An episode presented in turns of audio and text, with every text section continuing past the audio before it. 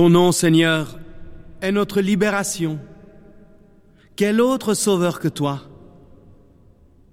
Ces jours pourtant, Seigneur, il nous arrive de perdre cœur, terrassés que nous sommes devant la maladie et l'angoisse.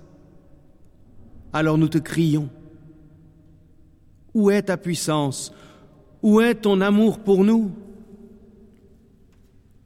Mais nous voulons rester accrochés à toi, Christ Jésus, car lorsque nous affrontons les déserts ou les tempêtes, nous croyons que toi seul nous maintiens fermes, debout et confiants.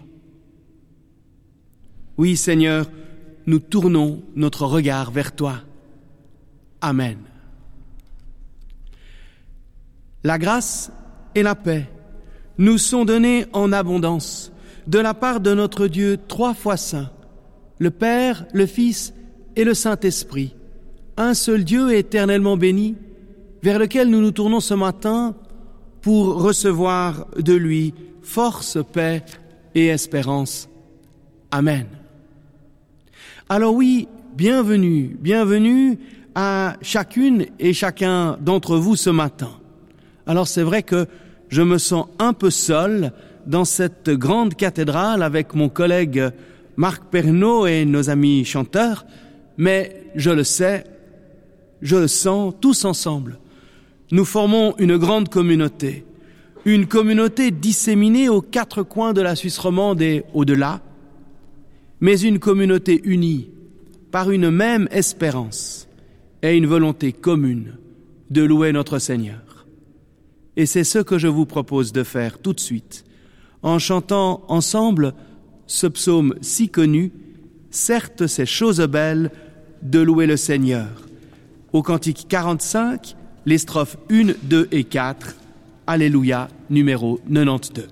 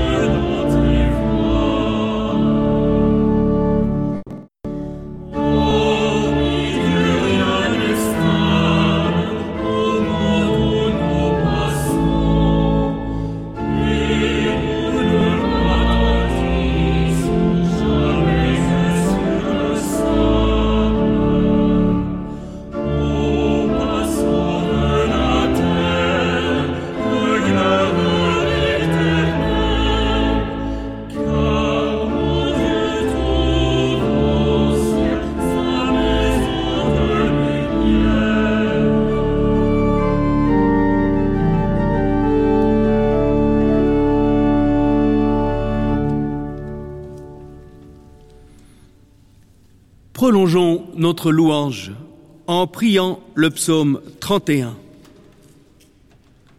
Seigneur, j'ai fait de toi mon refuge, que je ne sois jamais déçu. Libère-moi par ta justice. Tends vers moi l'oreille. Vite, délivre-moi. Sois pour moi le rocher fortifié, le château fort qui me sauvera. C'est toi mon roc et ma forteresse. Pour l'honneur de ton nom, tu me conduiras et me guideras. tu me dégageras du filet tendu contre moi. Car c'est toi ma forteresse, dans ta main je remets mon souffle. Tu m'as racheté, Seigneur, toi le Dieu vrai. Je hais ceux qui tiennent aux vaines chimères, moi je compte sur le Seigneur.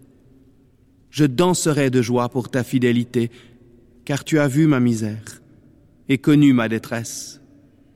Tu ne m'as pas livré aux mains d'un ennemi. Tu m'as remis sur pied, tu m'as donné du large. Mais je compte sur toi, Seigneur. Je dis, mon Dieu, c'est toi. Mes heures sont dans ta main. Prosternons-nous encore devant Dieu, en reconnaissant combien nous avons besoin de son aide et de son pardon. Oui, Seigneur, je le reconnais bien. Depuis mon premier souffle, tu chemines avec moi. Tu es l'ami de mes jours de soleil et de mes nuits de brouillard. Par ton pardon et ta présence, aide-moi à reconnaître ta lumière, celle qui m'éclaire même au cœur des ténèbres, ta source, celle qui coule en moi et me rafraîchit. Ton amour, si grand que même la mort n'arrête pas. Donne-moi sur ma route de carême, cette année si particulière, de recevoir ton pardon. Ton pardon qui ouvre l'horizon, repousse les ténèbres et toujours remet debout. Amen.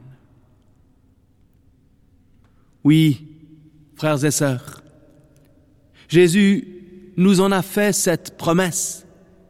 En toutes circonstances, il est avec nous. Il nous prend par la main. Il est notre compagnon. Il nous offre son pardon. Amen. Et chantons notre reconnaissance avec le cantique 416, le 45-10 dans Alléluia.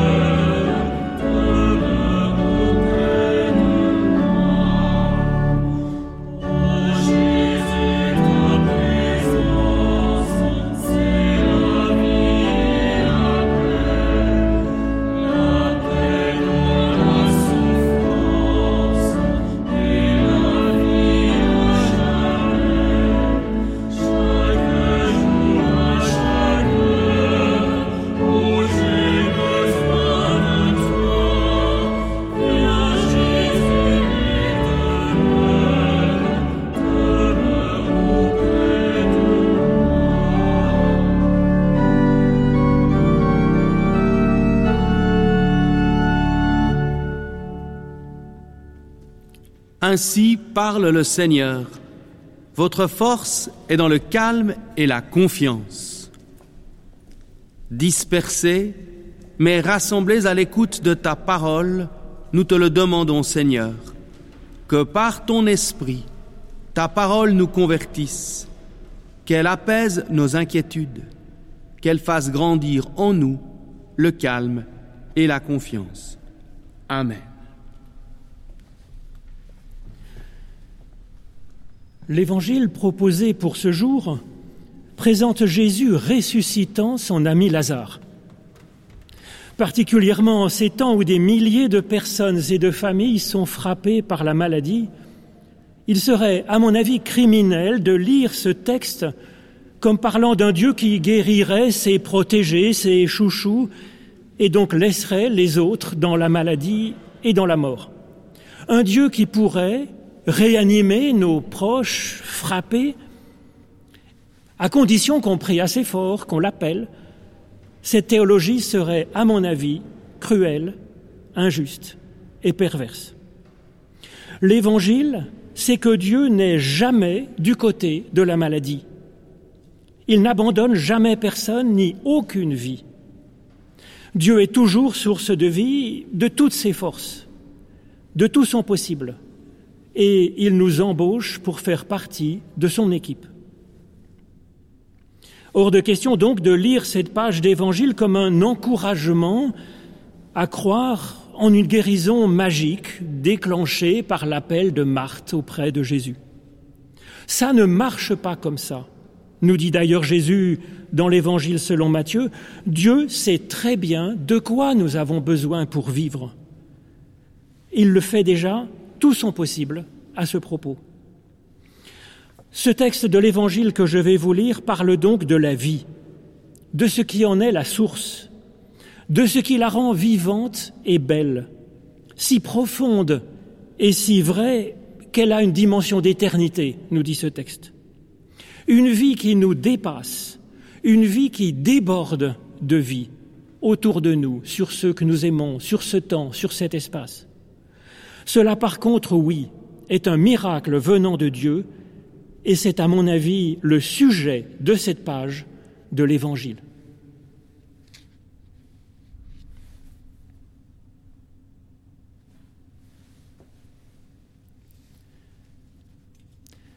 Nous écoutons le, choral Christ lag de Jean-Sébastien Bach. Christ gisait dans les liens de la mort, qui est en lien donc avec la vie que nous donne Dieu.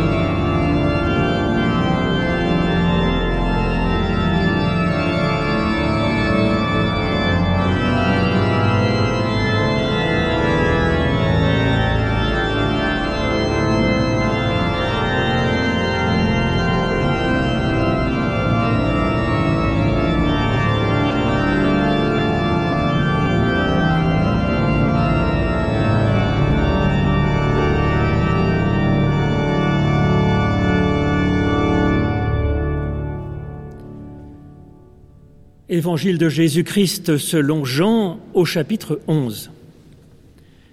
Il y avait un malade, Lazare de Béthanie, le village de Marthe et de Marie, sa sœur.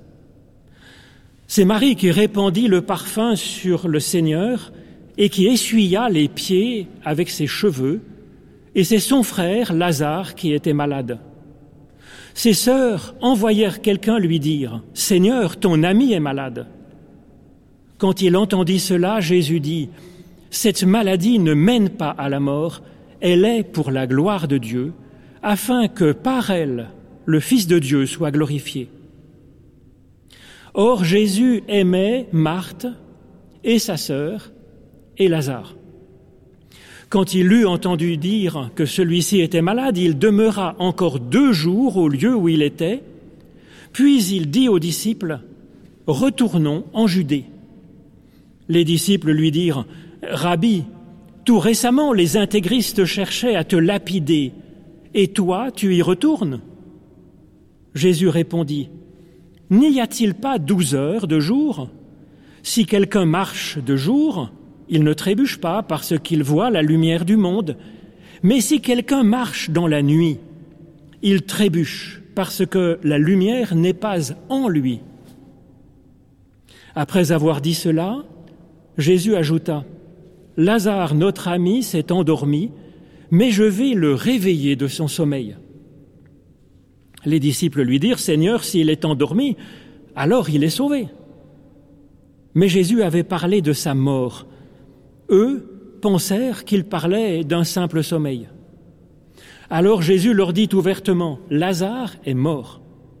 Et pour vous, je me réjouis de n'avoir pas été là, afin que vous ayez confiance. Mais allons vers lui. Thomas, celui qu'on appelle le jumeau, dit alors aux autres disciples, Allons-y nous aussi pour que nous mourions avec lui. À son arrivée, Jésus constata que Lazare était déjà dans le tombeau depuis quatre jours. Beaucoup de Juifs étaient venus trouver Marthe et Marie pour les réconforter au sujet de leur frère. Lorsque Marthe eut entendu dire que Jésus arrivait, elle vint au devant de lui, tandis que Marie restait assise à la maison. Marthe dit à Jésus, Seigneur, si tu avais été ici, mon frère ne serait pas mort. Mais maintenant même, je sais que tout ce que tu demanderas à Dieu, Dieu te le donnera. Jésus lui dit, Ton frère ressuscitera. Je sais répondit Marthe, qu'il ressuscitera à la résurrection au dernier jour.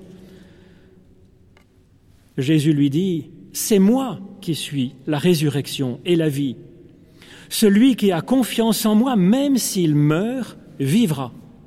Et quiconque vit et a confiance en moi ne mourra pas pour l'éternité. As-tu confiance en cela? Elle lui dit, Oui Seigneur, moi j'ai confiance que c'est toi qui es le Christ, le Fils de Dieu, venant dans le monde. Après avoir dit cela, elle s'en alla et appela Marie, sa sœur, lui disant en secret, Le Maître est là, et il t'appelle. Quand elle entendit cela, Marie se leva vite pour aller vers lui, car Jésus n'était pas encore entré dans le village, il était encore au lieu où Marthe l'avait rencontré. Les Juifs qui étaient dans la maison avec Marie pour la réconforter la virent se lever en vitesse et sortir. Ils la suivirent, pensant qu'elle allait au tombeau pour y pleurer. Lorsque Marie fut arrivée là où était Jésus et qu'elle le vit, elle tomba à ses pieds et lui dit, Seigneur, si tu avais été ici, mon frère ne serait pas mort. Quand Jésus la vit pleurer, et qu'il vit pleurer aussi les Juifs qui étaient venus avec elle. Son esprit fut bouleversé et il se troubla. Il dit, Où l'avez-vous mis? Seigneur, lui répondirent-ils, Viens voir. Jésus pleura. Les Juifs dirent alors, Vois comme il l'aimait. Et quelques-uns d'entre eux dirent, Lui qui a ouvert les yeux de l'aveugle, ne pouvait-il pas aussi faire en sorte que cet homme ne meure pas? Mais Jésus de nouveau, vivement ému, vint au tombeau. C'était une grotte et une pierre était placée devant l'entrée. Jésus dit, Enlevez la pierre. Marthe, la sœur du mort, lui dit, Seigneur, il sent déjà, c'est le quatrième jour. Jésus lui dit, ne t'ai-je pas dit que si tu crois, tu verras la gloire de Dieu? Ils enlevèrent donc la pierre. Jésus leva les yeux et dit, Père, je te rends grâce de ce que tu m'as déjà entendu. Quant à moi, Je savais que tu m'entends toujours, mais j'ai parlé ainsi à cause de la foule qui se tient là, pour qu'ils aient confiance que c'est toi qui m'as envoyé. Après avoir dit cela, il cria, Lazare, sors. Et le mort sortit, les pieds et les mains liés de bandelettes et le visage enveloppé d'un linge. Jésus leur dit, Déliez-le et laissez-le aller.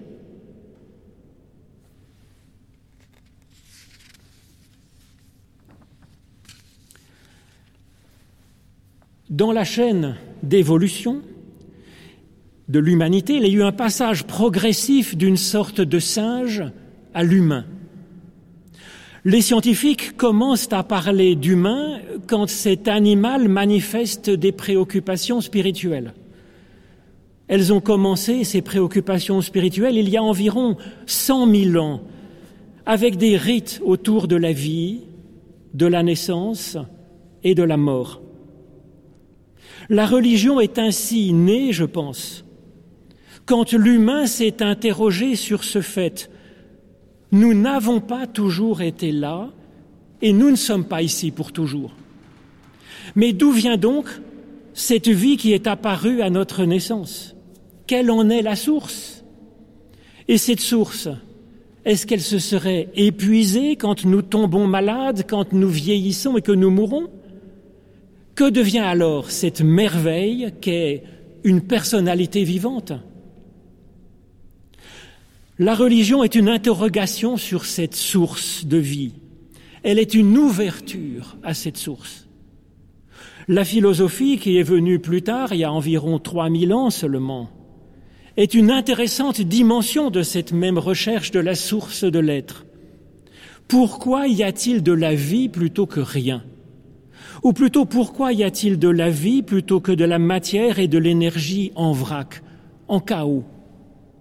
Chercher la source de la vie pour s'ouvrir à elle, se connecter à elle, c'est pas simplement une recherche abstraite, une recherche intellectuelle. C'est une démarche de la vie. C'est une démarche appelée à déboucher sur une façon d'être et sur des actes.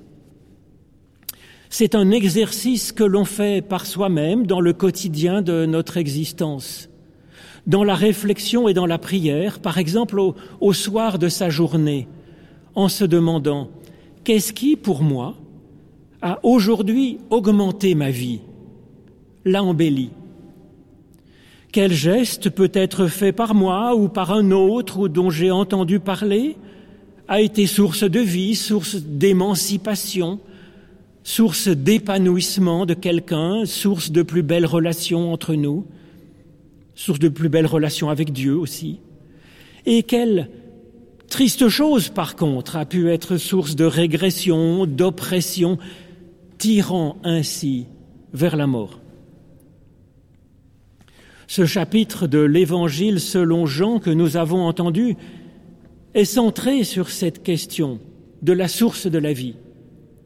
Dans le chapitre précédent, Jésus a expliqué son but en ces termes. Moi, je suis venu afin que les personnes qui sont là, vivantes en ce monde, aient la vie et qu'elle l'ait en abondance. À l'inverse, dit-il, de tout ce qui va contre la vie, en dérobe la source, la sacrifie sur je ne sais quel autel ou la détruit. J'aime cette expression de Jésus parlant de la vie en abondance, pour dire à la fois ce qui nous est donné à être, vivant en abondance, et la source de cette vie. Une vie qu'il ne peut, qu'il ne, une vie si vivante qu'elle ne peut tenir en notre seule vie, qu'elle déborde de toutes parts. C'est cette vie qui est le sujet du texte que nous lisons ce matin, affirmant que le Christ est la résurrection et la vie, de sorte que celui qui est branché sur cette source vivra même s'il meurt.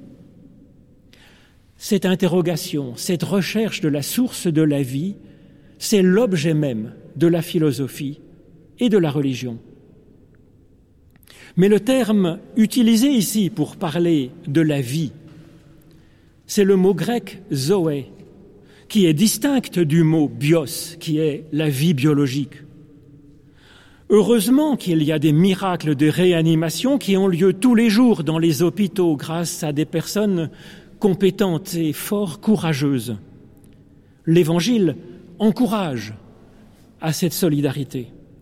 Seulement, la vie dont parle Jésus ici est d'un autre ordre, d'une autre dimension que la vie biologique.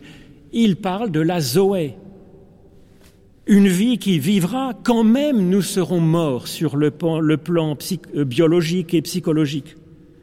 Jésus est venu pour que nous ayons cette Zoé en abondance, animant notre vie biologique et notre psychisme, nourrissant alors nos élans de créativité, de solidarité, de courage. Mais cette vie-là, la Zoé, que Christ ressuscite, il la ressuscite comment? Là encore, le mot ressusciter, résurrection, est trompeur dans la traduction en français. Car ce dont parle ici Jésus, ce n'est pas un retour à la vie avant la mort, ni un passage dans la vie d'après.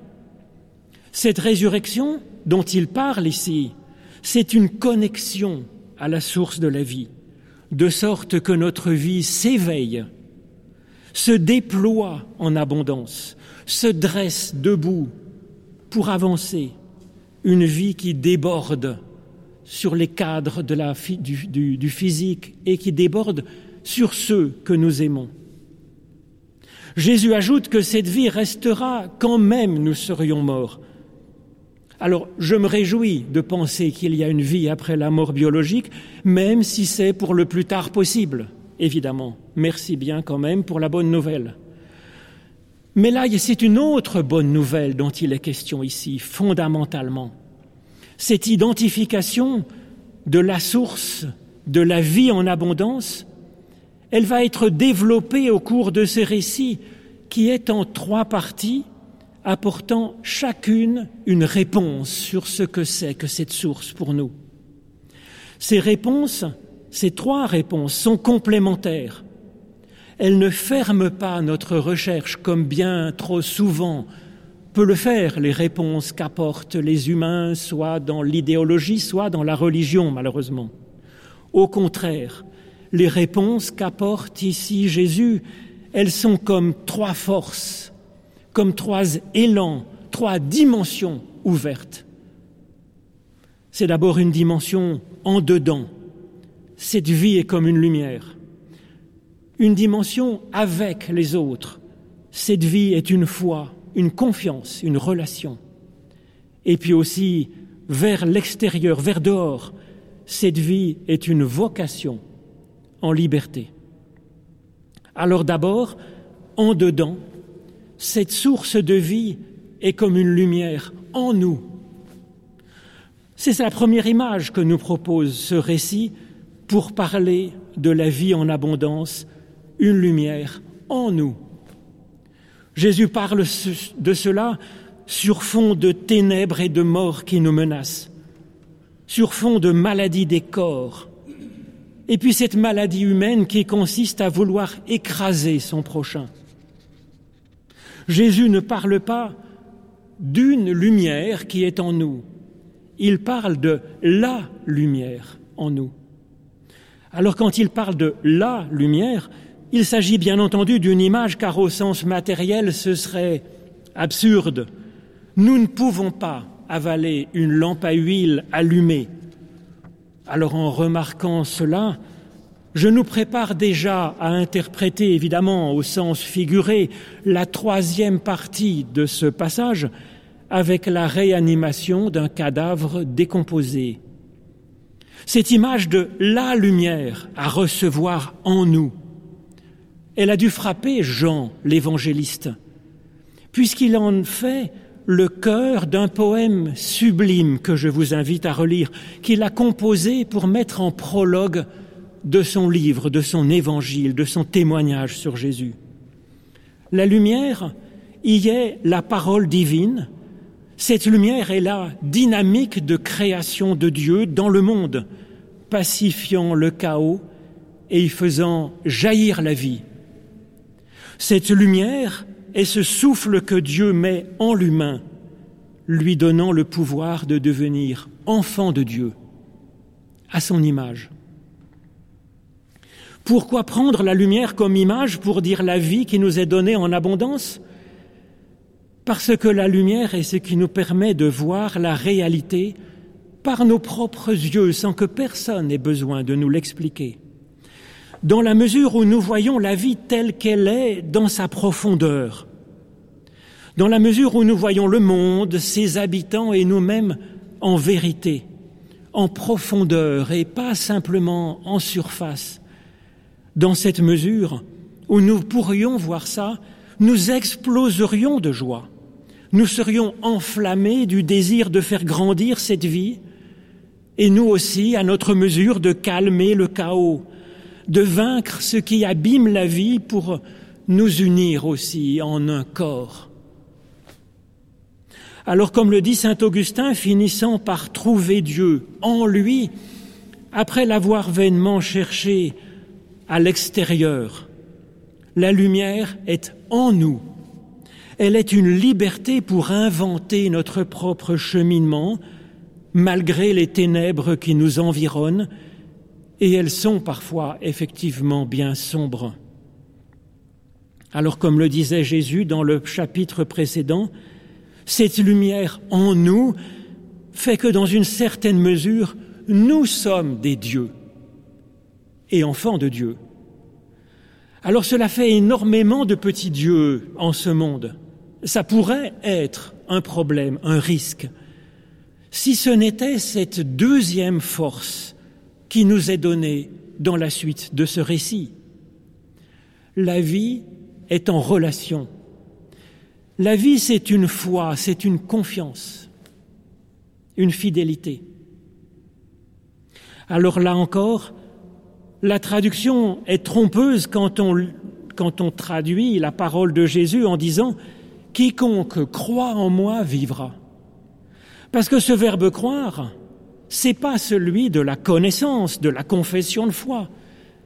Ce verbe croire qui est ici, c'est celui de la confiance, celui de la foi, celui d'une qualité de relation, d'une fidélité, celui d'un mouvement vers l'autre en fait de mouvement vers l'autre, il s'agit ici plus que d'un mouvement vers le Christ.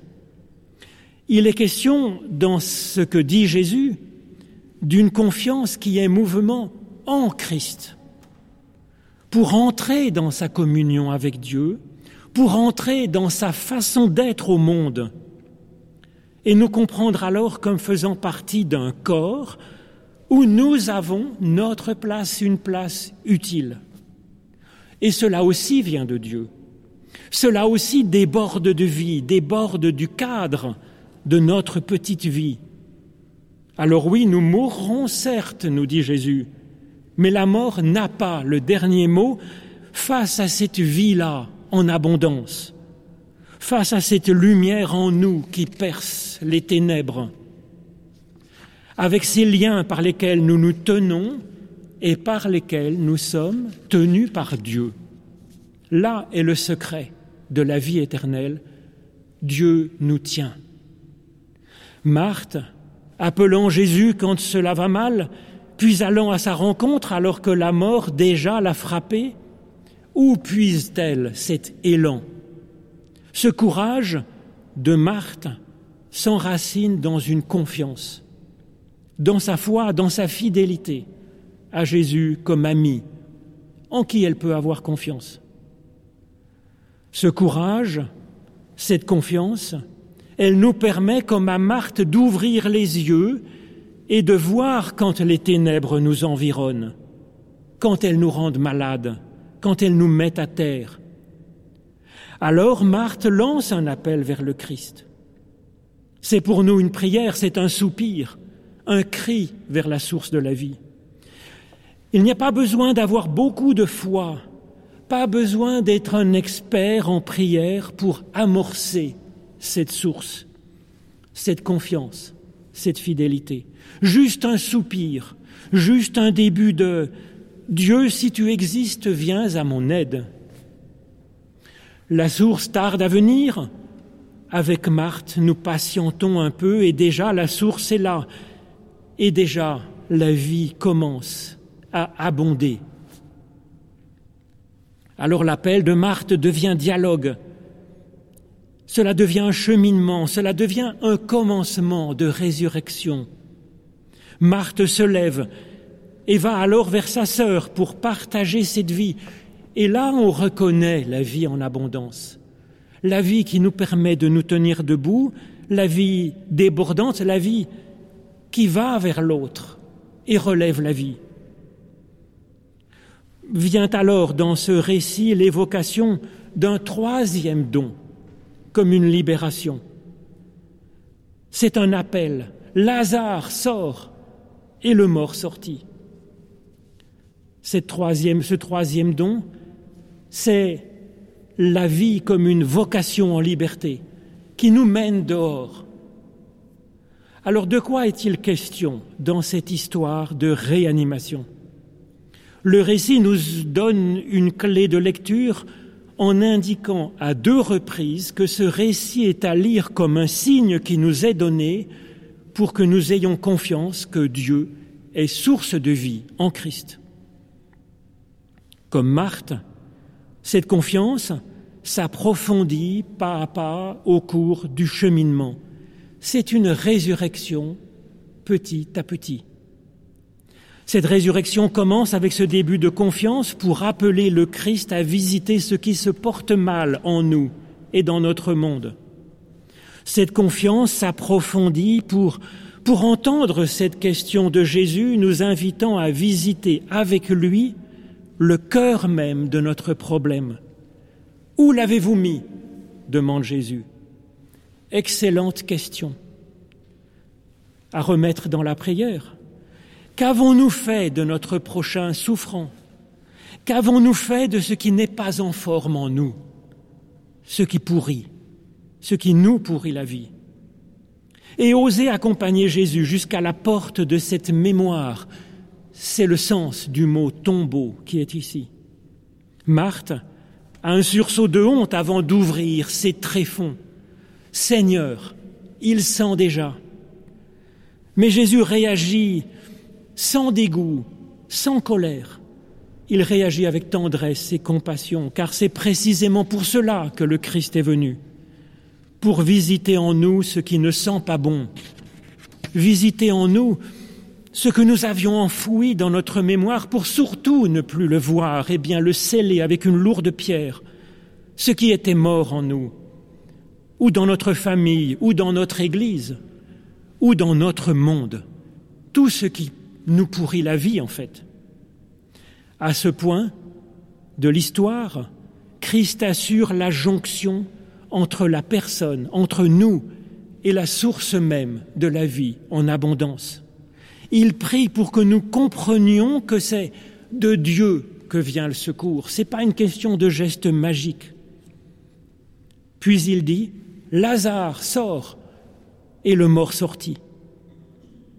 Lazare en hébreu, c'est El Hazar, le secours de Dieu. Et ça reprend en fait ce Lazare sort, la prière que Jésus vient de faire, mais comme un ordre dirigé vers cette lumière divine qui existe, qui est enfouie au tréfonds de notre être, comme une source ensablée, afin que Jésus éveille sa puissance de vie en nous, qu'il en débouche la source vive et que se montre en plein jour son secours son secours puissant, actif, vivant. Alors cela se fait pas à pas, comme par miracle, et s'en éteint. Détachez-le et laissez-le aller. C'est un appel à libérer ce dynamisme qui est en nous selon notre vocation.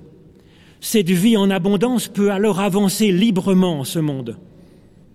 Dans un sens, c'est nous qui devenons à notre mesure et selon notre propre inspiration un Lazare vivant, le secours de l'Éternel pour quelques-uns qui nous sont confiés. Et ce sera bien. Amen.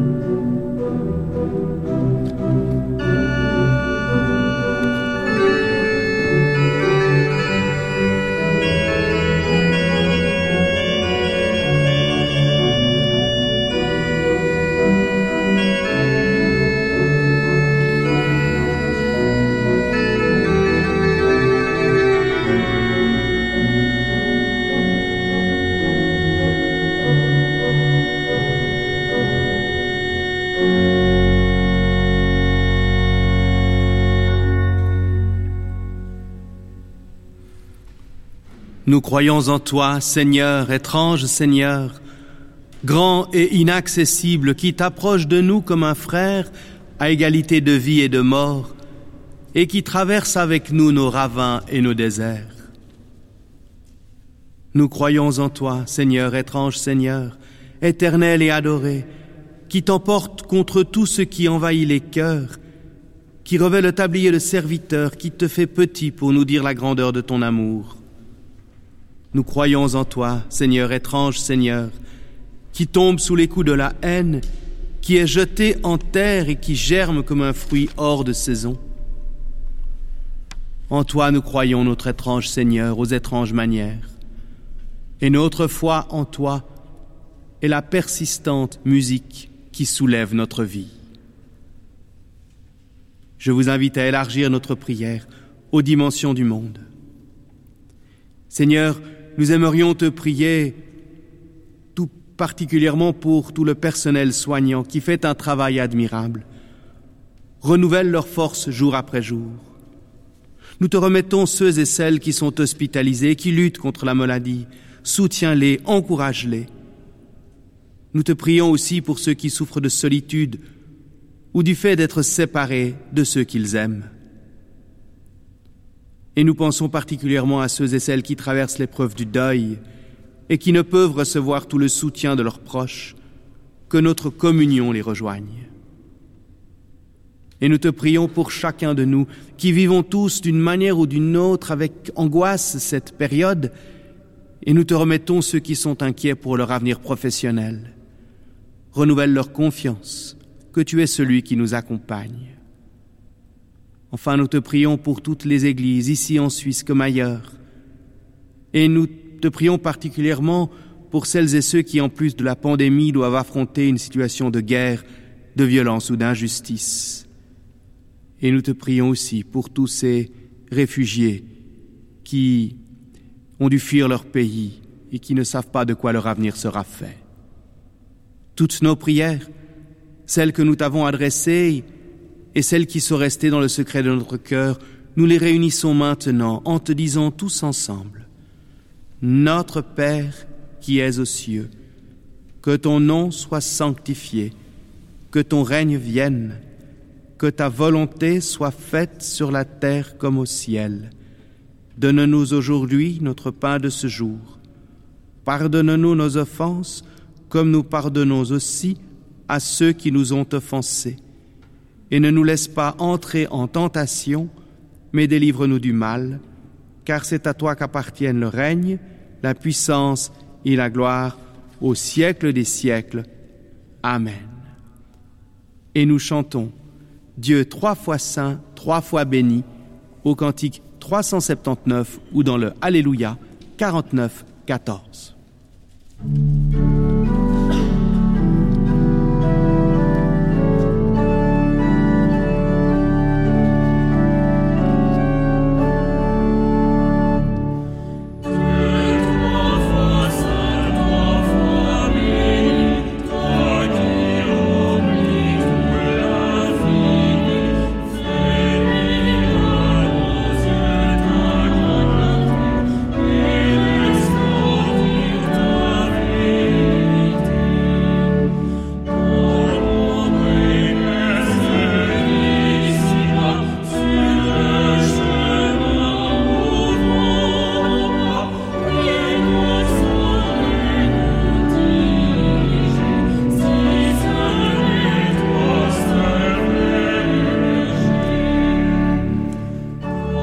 Sera bientôt temps de quitter la cathédrale Saint-Pierre de Genève. Merci à tous ceux qui ont rendu ce culte possible, le pasteur Emmanuel Fuchs pour la liturgie, le quatuor vocal pour les cantiques et leur directeur Serge Hilg, Vincent Evna pour son jeu d'orgue et un merci particulier à Marc Pernaud pour sa prédication sur la résurrection de Lazare et la vie en abondance.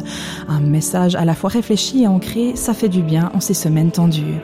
Ce culte a été mis en onde par Jean-Pascal Mage et Sophia Muller. Il a été produit par Noriane Rapin avec l'aide de Cathy Mittal et c'est Noriane Rapin aussi qui vous accompagnait au micro. Vous pourrez trouver l'enregistrement et le texte sur internet euh, célébré.ch. Vous pouvez aussi nous laisser un message vocal à notre numéro habituel 058 236 66 22 058 236 66 22 ou nous écrire à Mediapro, Maison de la Radio, avenue du Temple 40 1010, Lausanne.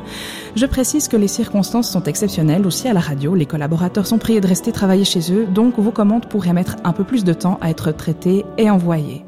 Vous retrouverez aussi des photos de ce culte sur notre compte Instagram at célébrer.ch.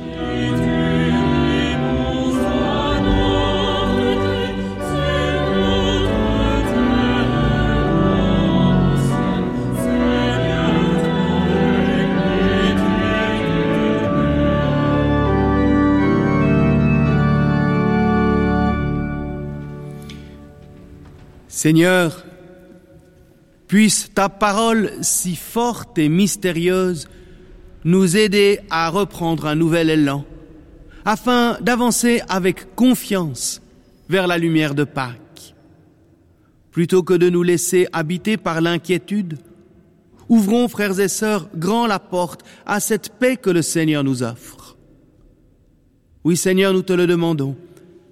Viens te faire proche de chacune et chacun de nous pour libérer en nous cette force de vie. Viens nous aider à nous pacifier nous-mêmes afin de porter cette vie et cette paix aux autres.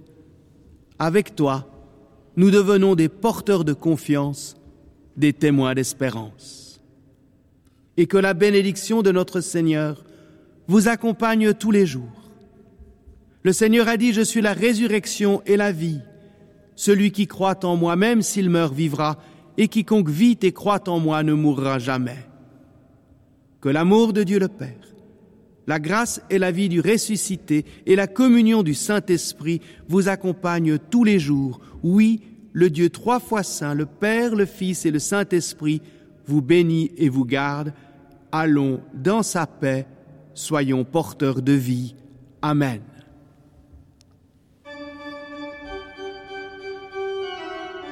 Et voilà, il est temps de quitter la cathédrale Saint-Pierre de Genève. Dimanche prochain, nous serons en principe de retour ici, à la fois sur Espace 2 et à la télévision sur RTS 2.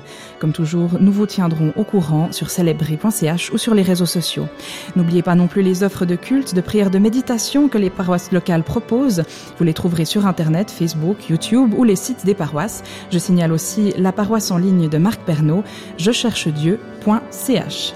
Aujourd'hui, les programmes de RTS Religion ne sont pas terminés. Si vous restez avec nous juste après les informations, vous pourrez écouter Babel avec Sergio Ferrari, un prisonnier politique de la dictature argentine dans les années 70 qui a voulu raconter son histoire. De mon côté, il ne me reste plus qu'à vous souhaiter un bon dimanche et à vous remercier de nous avoir suivis. Vous écoutez Espace 2, il est bientôt 11 heures.